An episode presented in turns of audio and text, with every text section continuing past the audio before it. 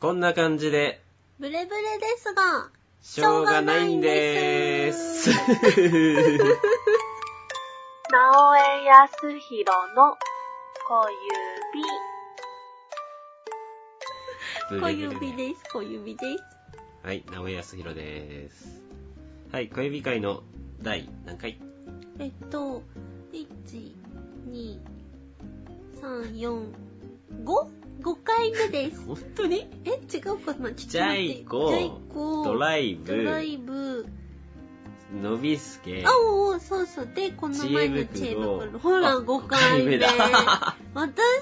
と覚えてますよ。すごいねでしょどうしますそしたら、5回目は。 5回目、なんか5回目ってちょっとこう、なんかキリが良くて、うん。最初始まったのはもうドラえもんからでしたから、はいちゃんと今日はまたドラえもんをいただきたいといただきたいと。思っておりまする。そしたら、出来すぎくんの話でいいんですか出来すぎく出来すぎくん、んほら、あの、ジャイコの名前、えーうん次がのびすけの名前ときて、うんその回で出来すぎくんつう話もあるよっていううんところで、ドラえもんが一応終わってるから、うーん、はい。はい。名前にちょっと飽きましてご ざる。次、うーん、しかも出来すぎくんにそんなに私興味ない。マジっすかうん。から、ちょっと名前から外れたネタをいただきたいのです。名前ネタを一回封じられるとう、ん。しまばた辛いね。ルビさんは地味に直江さんをいじめるのです。 2個あるな。 2個、うん結。構あの、うん。 1個は、うん。しずかちゃんの、うん。こと静香ちゃんとのび太の結婚の真実みたいな、うん。まあそれちょっと名前は関係ないうん。うん。ところと、あともう一個ちょっと興味深いのが、うん。あのドラえもんのうん。武器の話とかうん。おちょっとどうしよう。どっち も、どっちもいいな。あのドラえもんの武器についてはさ、うん。どんなイメージあるよっえっとね、よく出てくるのが、あれだよ。なんだっけ、こう、手に、パコってはめて、空気ボン。あ、砲そうそうそう、それ、それ。てまあそういうのがやっぱポンって出てくのがそういうのじゃんそう、あまとね、ピストル、ピストル。ショックガンとあ、かそうねそうそうあのそう。映画とかで、うんやっぱよく見る武器っていうのはそういうのだから、うん。けど実はドラえもんは、うんあの地球を壊すことができる武器とか鉄を溶かす武器とか、え、うん。あそういうのがあるのになんで映画で本当のピンチの時に、うん。そういう武器使って戦わねえんだよっていうそういう意味での武器の話なのねあ、じゃあ、もうそこまでいただいたんで、今日はそれにしましょ武ド器ラえもんの武器う。武器についてについて。じゃーん。じゃあ直江的ドラえもんの武器から考え る何そのな何言ってんすかみたいな顔すんのやめて一応こうタイトルコール的なねこれから話すよっていう意味でなんか、なんか言い始めたと思はっぁみたいな顔されたんだけど、て。はい。はい。あ、まあまあ今ざっくりちょっと言ったようにうん。うん。そういうことなんですよドラえもんが、うんあの映画とかねまあ、ほまあ、主に映画じゃん。そういうピンチとかさ、うんうん危機っていうのはさ、うん。まあ、普段の回でそんなことはないじゃん。そうだね。まあ、そういうピンチ、えー地球が危機にさらされてる時に、うん。えっ、と、みんなに配ってる武器っていうのは、うん。もうさっき言ったように空気砲とか、そうだねでちょっとショック与えるだけのショックガン。うんうん、まあ、他にも、うんこう、相手の攻撃をかわすためにヒラリマントとあ、そか、うね、ヒラリマント。あとこう、即席落とし穴っていうのを使って、あー、知ってそうるそう。まあ、それは別に相手を落とすわけじゃなくて、うんうんこう自分たちがそこに入って、ここうう、銃隠れて撃戦みたいなね。うんうんうんでも、まあ、そこの銃撃戦で使うのも、所詮空気砲とか、ショックガそンうなだんだけど、ね。なんまかあこう、倒せんのかなみたいな武器ばっかり。そう。そうなんですよ。うん。だが、バッとしかし シャキーンっつっおかしいんですよ。て。ね。もうさっきも言いましたよ。あ、そうか、もっと強力な武器が本当はあるのに。あのね、ドラえもんが、うんじゃあ普段の、その、ま、ね、直親子のてんこみからそっかそっか。引っ張ってくるんで、あの、ドラえもんがね、そうだね。初めてネズミとね、うん遭遇した時の話があるの。耳初あるめてっていうか、いや違う違う、初めて、ドラえもん自身が初めてじゃなくてう、んうん。ドラえもんのあの話の中で、もうのび太と一緒にいる中で、あ、のび太くんのお家ですそうそってう、こと初めて、うんう んあの、ネズミが出てきた、ね、ちょっといい、思うんだけどさ、うん今の世の中、家の中にネズミいるってなかなかないよね。だからまあ、しょほら、この間のさ、スネ、スネ夫じゃね え、あの、のびすけの回でもあったけどさ、うん昭和49年とか今思って、普通にネズミに遭遇しないよな、ないおよ前ねでっ。ても思ったけ、ど。俺の実家はいたよ。えほそう俺、なのほんとちっちゃい頃。だってネズミ捕りとか置いてたもん。そうなんだ。うん、で朝起きてそれ見るとネズミがべったーくっついてたりしたよ、私でもこの前ね、職場から駅に向かう途中にネズミ見たの。外はねそう、でも、あんなにくっきりはっきりネズミを見たのが初めてあで、本当そう、だから、そんなベターってついてたって言うじゃん。うんなんか私ネズミそんなちゃんと見たこともないから、外にいるでもネズミでかかったんじゃないでっかいでっかいでっかいでっかいでっかい渋谷とかめっちゃいるよそうなのハチ公前とあの待ち合わせのうんで有名なハチ公像あるじゃん、うんうんあそこの周りなんて、うんちょ植木いっぱいあるでしょうん。ネズミだらけだよいやー、そうなの、うんすごいいっぱいいる何ネズミ動物園なのへいやいやいやだからいっぱいいるんだよネズミなんてでっかいのがー。ほら俺飲食。店でバイトしてた時、うんもっと若い頃うん、うん。と。か普通にいたからねそうなんだ。うんえー、じゃあ、ドラえもん大変だね、今の世の中にもし来たとしても。渋谷になんか行ったら、ギャーってなっちゃうね。そうだよ。渋谷がね多分なくなると思それ。うっていうのもうん。話を戻すよはい。ネズミと爆弾って話があるんですドラえもんの漫画なのんか中究極だね、なんかも。でねうん。でその時、うん。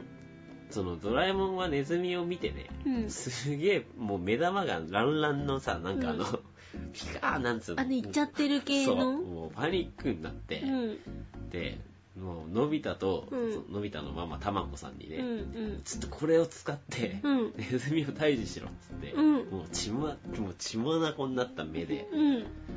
渡した武器が、うん。ジャンボガンっていう武器なのジャンボガンそう、ジャンボガーンって初めて聞い出して、で、うんその説明文のとこにね、たうん。一発で戦車を吹き飛ばすっていう。や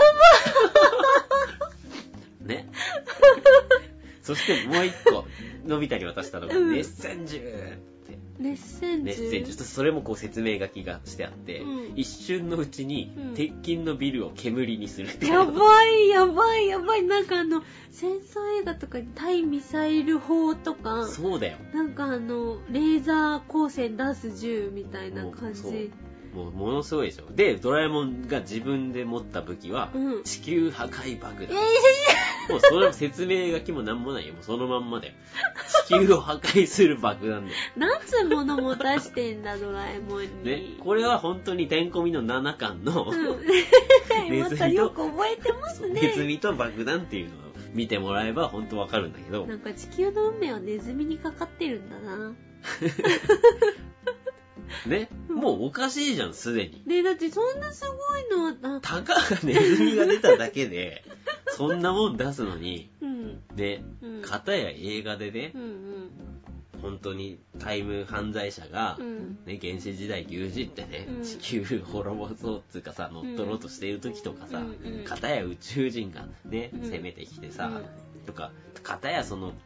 頭脳 I- I- AI、うん。今の人工知能がさうん、発達したさ、機械のうん、世界からさうん、兵団が襲ってくるとかさ、うんうんそういう時にはさ、使わないのに、ね、ショックガンだ、空気砲だしか出さないんだよ。そうだねこんなにすごい武器があんだに、うんもう勝てるじゃん、すぐ。そうだなんで出さないのかなんでだと思うなあでもなんかねちょっと今出かかった答えが今脳みそから消え去っていったんだけど、えーなんて言おうと思ったんだけどえっとあわかった、うんドラえもんも本当はそんな武器を使ってはいけないことを分かっているのこう。その対戦車砲だレーザー銃だむしろ地球爆発なんてう使ったらいけないことを分かっているんですん。わよかってる。でもそのネズミが出るってことはそんな概念も吹っ飛ばしちゃうくらいの緊急事態でなるほど。だからその数々のこう敵が攻めてくるだなんだっていうのがあってもドラえもんの中ではそれを使うほどのものではないと思ってるマジっすか地球が滅ぶかもしれないのに。違った 違ったこれ地球が滅ぶとかそんなピンチの時に、うんそんなもうさ、うんルール守ってる場合じゃなくないんたとえさもしじゃあさそんな危機の時に、うんそのご法度の武器を使ったことによって、うんうん地球が救われました、うんね、みんなやった万歳ってドラえもんあもう君たちすごいって、うんうんもうなんか称えられるとするじゃん、うんでその時にでもうん君たちはうんあの武器を使ったよねうん罪を償ってくださいってなるそんな戦犯みたい なさ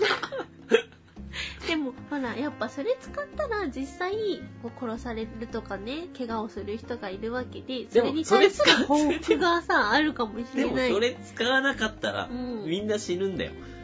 だからそれもさほらなんかもっとこう大人の話になってくるけどじゃあ使っていいのかって話になっでてきちゃうも小指さんちょっと惜しいですむしい惜しいさんの考察に私の脳みそが追いついてきてます すごいいや惜しねいとかでもはもうなんか受け付けなちょいちょ惜しいとか言ってるけどうん 何直江さんはね怖い今今か違らう違う私怒られる怒られる怒られないこれ別に俺の妄想であって、うん答えとかないからそれ正解って言っても所詮俺の妄想の中での正解だからそうだねなんかもう合ってるのかどうかもちょっと怪しいそう感じ、合ってるるかどうか、でもまあ、うん直江的な考察だから、いつも、もうんう、もう今までの回でもそうだけど、うんただの妄想だけど、侮れない部分があるじゃん。うんちょうっんと確かにそう考えていくと納得せ、納得できる部分があるような妄想だから、うんまあ、ここで考えたのは、うん4次元ポケットについて。おなんかちょっと切り口が違うそうそうそう。4次元ポケットっていうものうのん仕組み、あの面白い線だけで書いてあるポケットそねう。4次元ポケットと、あとドラえもんっていう、あのロボットうん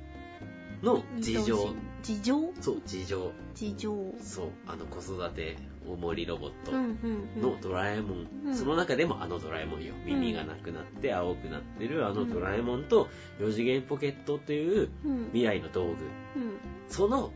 2つの機械というか、うん発明の関係性とかね。そういうところから攻めていくと、うんおのずとこの武器の謎が垣間見れる。なんか結構あの原点を探っていく旅だねそうだね。まあ、いつもそうだけどね。 大体そうじゃん、いつも。じゃあ、なぜジャイアンと呼ばれるのかから始まるじゃん、ジャイコンに行くのにう。んまあね、 少し思い出してください。はいドラえもんが道具を出す時のうん感情を考えてあげてくださ い。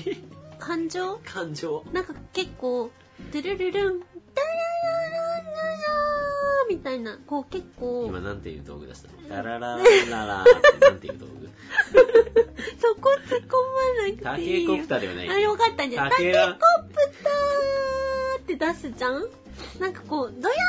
ーみたいに、タケタケコプターなんか近所の人から苦情が来ないか、小指さんもちょっと心配です。すいません。あ、まあ、ちょっとね、そういう時が何そういう時が。え、だから、なんか、ドヤーっていう。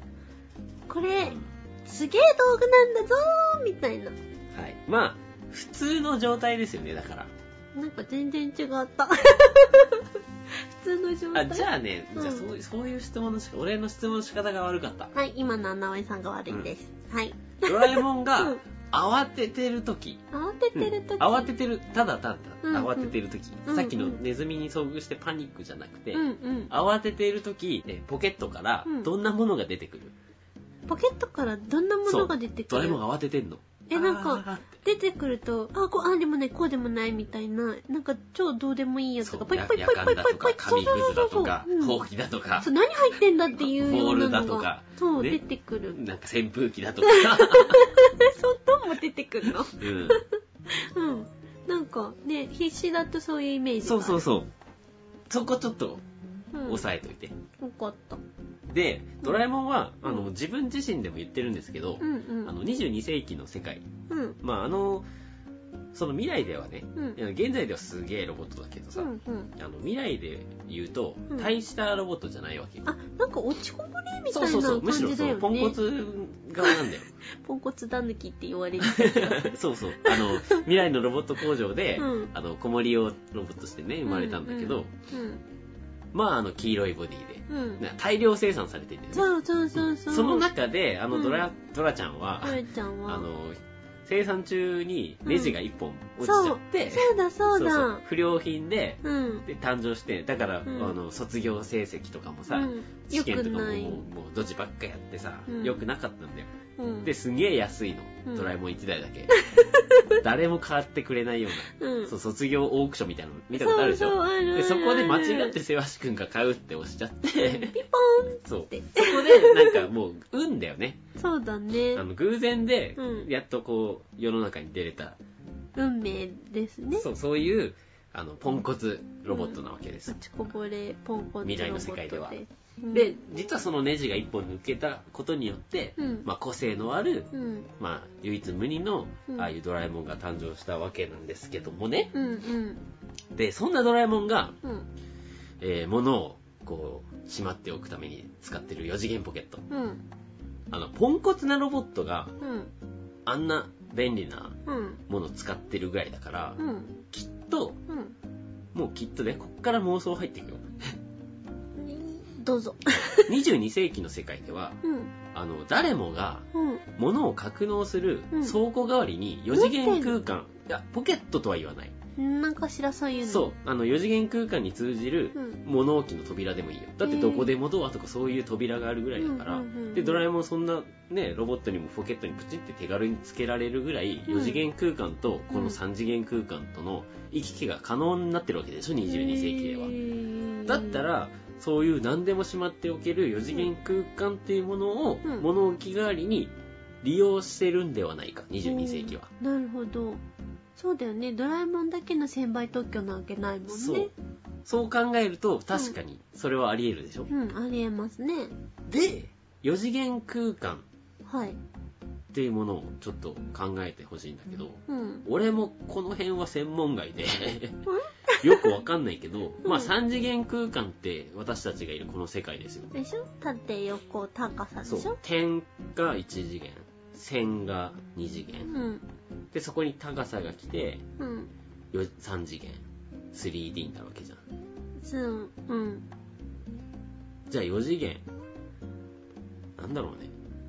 ねまあ斜めが入るのかな、まあでもこの3次元の空間って、うんまあこの世の中ってこの1つしかないでしょ空間もう1個空間があるかどうかがでしょそうじゃあそんなもう1個空間があるんだってそれが4次元なのかもしれないようんでもその4次元空間があるんだとしたらやっぱその4次元空間も1つの空間かもしれないじゃんうん難しいそう難しいんだけど、まあ、うんこの辺はもうねうんそれこそ妄想の中の妄想でしかないんだけど、うんまあ、3次元空間が、うんここは強行的に行かせてもらうけど、はい3次元空間が私たちがいる世界が1個あるように、ええまあ、4次元空間っていうものもうん1つの空間としてはい1つしかないはい世界なんじゃないかなって思うの。おうおうでそんな不安定な空間をねうん誰もがうん倉庫代わりに使ってるうんんですよ、22世紀では。うんまあ何らかのね、うんその方法までは分かんないよ。うんうん方法でその式今私たち3次元空間にもねそれぞれテリトリーがあるでしょ家があって土と地があっかてとかさ、うんまあそんなそんな同じような感じとは言わないけど、うん4次元空間をうんこうみんなでね買って区分けしてるのそうか区分けして何らかの方法でうん区分けすることによって、うんその物置としてうんそこに住むわけにはいかないけど、うんやっぱりこう物を入れとくには無限だから、うんうん結構便利に使って使ってんじゃねえかなうん使われてるとしてもうんままあなくはないかなくはななっいて思います、ね、納得はできるでしょうんあい異論はいろんな角度からはあるかもしれないけどまあうん大まかに言ったら納得できるでしょ、まあ専門家じゃないのにうんこういう考えをしているのはすごいと思いますよ。はいはい。ねそんな空間を誰もが使ってますうん、何らかの方法で式を作ってますうん、じゃあポンコツなドラえもんもうんその1個の空間を持ってます、うん。ドラちゃん用って書いてあるとこね。じゃあ電子頭脳ですよドラえもんもうん。 AI ですよ人工知能電子頭脳ですようん。でそこもポンコツでネジも外れててかわいそうに。うん。耳もなくなっちゃっそて。んな AI の不具合っていうものがうん。またこの科学的にねうん。電子学的にもねほそんな4次元空間という不安定なうん100解解析できないような空間とう。うん。 AI っていう人工知能がもたらす化学反応うん。によってうん。空間の歪みっていうものが生じるんだよ ちょっと言ってることわかんなくなってきた、うん。なんかちょっと、ちょっと頭痛くなってきた。うん電子頭脳の不具合でうん。 4次元空間に歪みが生じる簡単に言うとだようん。まあもうちょっとわかりやすく説明すると、うん。まあ感情の変化ドラえもんのほうほうほうほう。 AI って結局、うん。えー、とロボットなわけじゃん、ドラえもんはね。そう。でそこに感情っていうものが使われてるから、うん。所詮機械によって生み出される感情じゃんうん。人工的にうん感情が作られるわけじゃん、うん。いろんなプログラムでうん。うん。だからそのプログラミングってすごい複雑だと思うの、うん。機械だもんね。そう。そのプログラミングが空間を制御してたりうんするわけでしょ、うん、うん。自分のポケットのの中の中とか空も。間とかね、うん。だからその感情の変化で、うんドラえもんは自分のポケットの収納スペースへのルートが狂ってしまうんじゃないかとおうあ正常だったらそう正常な場合出せるのに冷静な時せ普通の場合は、きちんとドラちゃんのうん場所っていう4次元空間があったとして ね、そこに繋がってるわけですおーね、おーおーおーでも、うん慌ててる時うんさっき言ったよね、いろんなゴミくずとか夜間出てくるとか夜間とか出てきちゃう時、うんこう慌てふためいてる感情の時人工知能のそのプログラミングによって、うんそのドラえもんのポケットとうんつながっている4次元空間は、うんその辺の民家の物置みたいなスペースにつながっちゃうもしくはそれこそ未来ではうんゴミもうん4次元空間に捨てて処理してる可能性だってあるじゃん、おーなるほどそういうところにつながっちゃうなんかちょっと納得しちゃえる今のでしょ、ちょっとすごい、いでしょ、うんで問題はパニック状態よ、おうパニック状態の時うんうんきっとそんな未来のうん22世紀のうん4次元空間事情うん軍だって使ってますよねそうだ ねあ見えてきた小指さんちょっと 見えてきたっていうかもう答えが出てるようなもんだけどねうんもう軍の4次元空うん間、うんそれこそすごい厳重なセキュリティで管理されてるかもしれないよ、うんうんだから慌ててる時とか、うんもうどんなにドラえもんが冷静に軍のとこに繋がんねえかなって考えたところで、うんやっぱすごいセキュリティで繋がんないのよそうだでよもねでもパニックの時うんドラえもん自身も我を忘れてるでしょ、うんじゃあ人工知能で何が行われてるかも分かんない状態の時、うんたまたまその軍の格納庫にその空間が通じてしまうんだ よ、それがなんかそれで軍のセキュリティ甘すぎねとか思っちゃいますけどね。だけど、まあまあ何が起こるか分かんないじゃん。そうドラえもんが生きてて喋って人工知能があそこまで優秀な時点でうん、うん。すごいことなんだかそうら だ。ね。なんかもう、あれかも。人工知能の火事場のバカ力的なのがあるかもしれない、まあ、狂って、そんなセキュリティも突破すうるん軍の格納スペースうに、ん。ドラえもんのポケットが繋がっちゃうんだよ。だから、そういう武器が普通に取り出せちゃう。じゃあ、あの、ピンチの時に取り出してるのは、ドラえもんの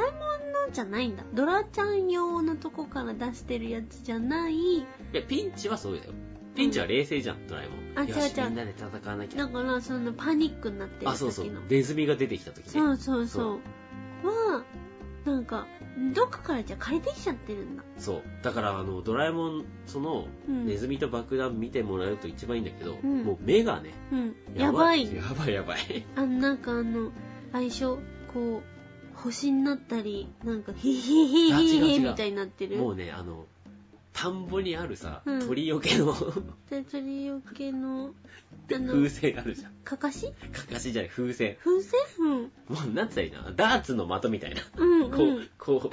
わかったかうも。的みたい。いな面になってるわけ、うんうんこうなんなんて、ま、円がこう 円がすごいこう重なって、うんうんうんうん。もう明らかにやばいそうもう感じ、目グね。ワングワンみたいなうん、大変だねドラちゃんネズミでそんなのってかわいそうにうんそういうことです。そっうんか。今回ここで話は終わり ですよ。あの、不安定な4次元空間にうん不具合のあるドラえもんという人工知能。うん。だから、普段冷静な時には、そういう、なんか、対して戦力にならない。ドラえもんが持ってる武器しか出てこないそんうだ。そうそう。もう本当に水、うん自分が持ってる純粋にうん持ってる武器しか持ってない。うん。それしか出せない。うん。で、慌てちゃうと、うんも借りてきちゃう。盗んできちゃうみう、たいもう、もなう、それがゴミ捨て場なのか、民家の物置なのかわかんないけど、うんだからそういうものばっかり出てくんじゃん。。うん。で、パニックになるとう、ん。パニック状態になったドラえもんはもう無敵ですよ。やべえ。ただパニック状態だからう、ん。あの制御も効かないから、うんうん本当に危険ですよだから渋谷は滅びるってそう だね。なんか、こんなことはお話の中できっとないんだけど、うん私がね、世界征服だったりを目論む人だったら、うんすごい今から悪い小指さんになります。キキキキキキ。 こう、個室にドラちゃんを閉じ込めて、ネズミを放って、いっぱい出てくる武器を回収するの。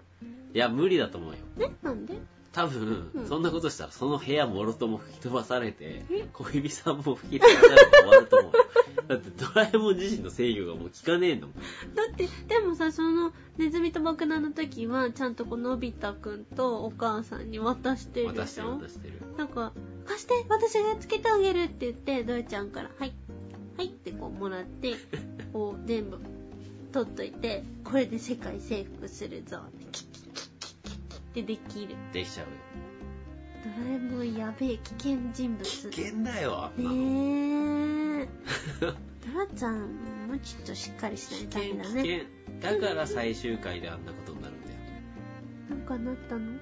これ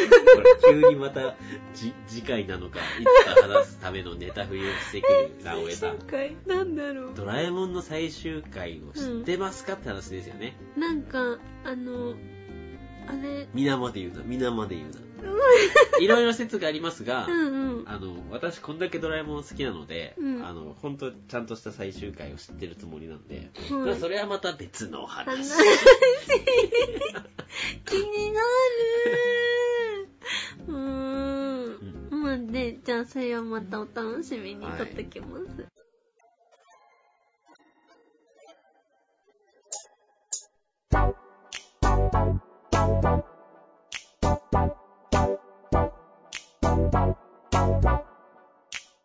どうでしたか今回は。うんなんか今回のはうん。いい感じでしたいい感じ、うん前回よりいい感じ。前回より全然いい感じ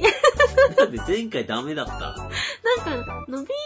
すきさんのはうん。なんか、まあ、まあそうかなと思ったけど、今回のおーって思った。あの、アハ体験した。アハ体験した、した、した。そうだよ。だって、そんな、そんなね、もう今の話を思い返して、そんなポンコツドラえもんにすごい武器を誰かが渡してるはずがないんだそも。うんそうそう。したら、じゃあ、どこから持ってきたってなるもんねう。んだからなんかもうね、すごい、おーそうかも。すごいでしょ思った。大江さんの頭脳もすごいでしょ、うん、すご い。もうむしろこの子ね、ほんとこう考えないと、ん矛盾なままのいい加減な漫画に終わっちゃうもんね。そうんなことは直江はしたくないから。ドラえもんを愛する 男としてドラえもん愛ね。があるかうんうんうん。いい、いい回だね。武器回、いい回。ら。いい回だっうん、いい回だった。なん、うん、いい回でした。た。まあストックがね、まだほら、匂わせてるのが出すき出来すぎくんのことなんで、うまんうん。あ、しずかちゃんとのび太くん。そう、今回の冒頭で言った静香ちゃんとのび太の結婚のことで。個で、人的にかみさんそこちょっと聞きたいですけまどあね。ほんと、うんその最終回とか、最終出回も来。すぎよりも。出来すぎは今割と興興味味ないの対象から外れる。かわいそうだなぁ。 だってなんか別にっ てあ感いじつなん、だあもん。そうそっか。うん あ、じゃあいいよ。それは、なんかもうほんとおまけな感じでちょろっと話してくれれ ば、それでもいいかな。ついでに、うん。例えば静香ちゃんの回で、そうそうそうそう。最終的には私はこんなんだよ、みうたん、いな。そう、それでね、なんか、もうそんいなや男でー、したみそたいな。んなんじゃ語り尽くせないですよ、一個一個が。